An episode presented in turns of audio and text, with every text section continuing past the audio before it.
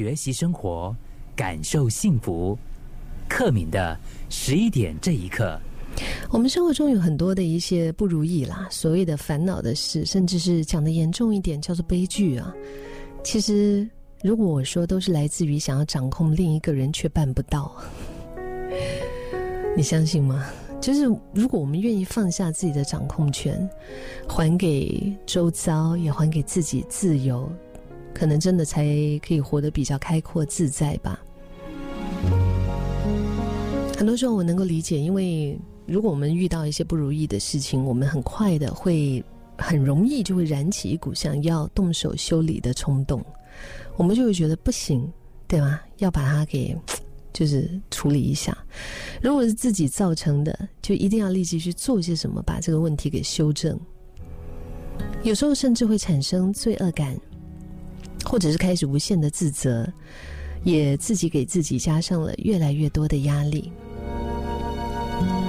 那如果是别人造成的，即使是那件事情并没有影响到你，你也会出现一种看不惯的心情，看不爽。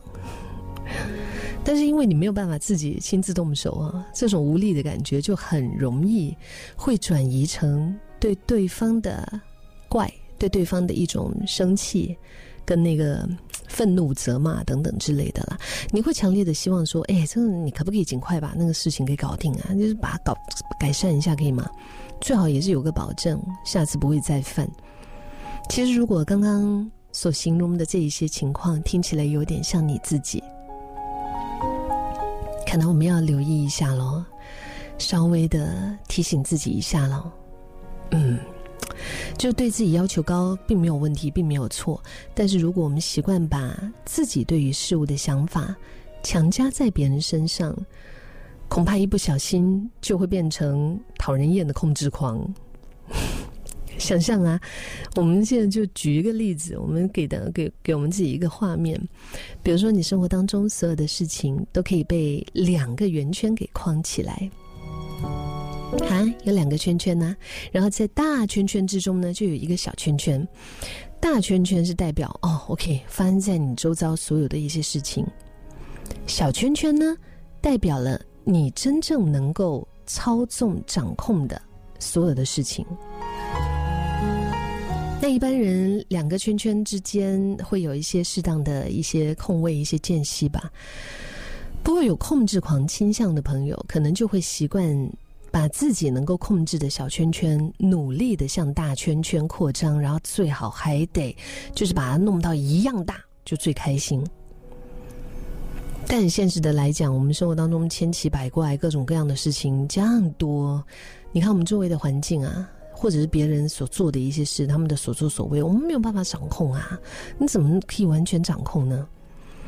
因为把自己的事情顾好都已经够不容易了，更何况。还要顾到别人家去，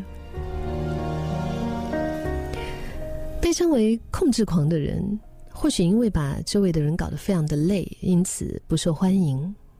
但同样的，其实他们自己也过得很辛苦，也很有压力。所有的控制狂在内心其实都是不安的，害怕不完美，害怕犯错。害怕难以应付的困难，所以想要降低自己什么事都想要掌控、都要控制的这种欲望啊，真的是还得需要先从稳固自己的内心开始。今天十一点这一刻，想问问你，你是不是够了解自己呢？就是当你知道自己能力的一个极限，你的优点、缺点，即使是遭遇了不如预期的一些事情，因为你已经很清楚哪一些事情是你有能力改变的，所以你相对可以用平静的心情来面对这些问题。我们还是可以提醒自己，哎，常常保有一点弹性。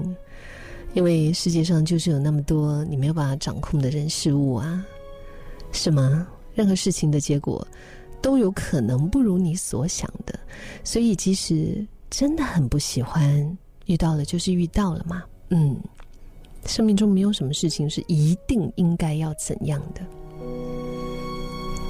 我们就静下心来，用理性和耐心去面对它。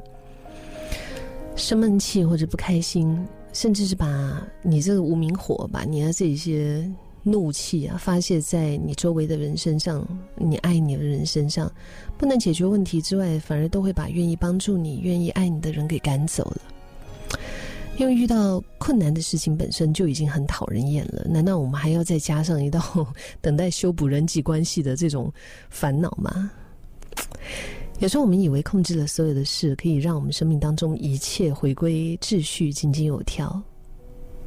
但其实放下了控制以后，愿意顺其自然活在当下，那样全然的自由，才似乎是生命真正的一个秩序。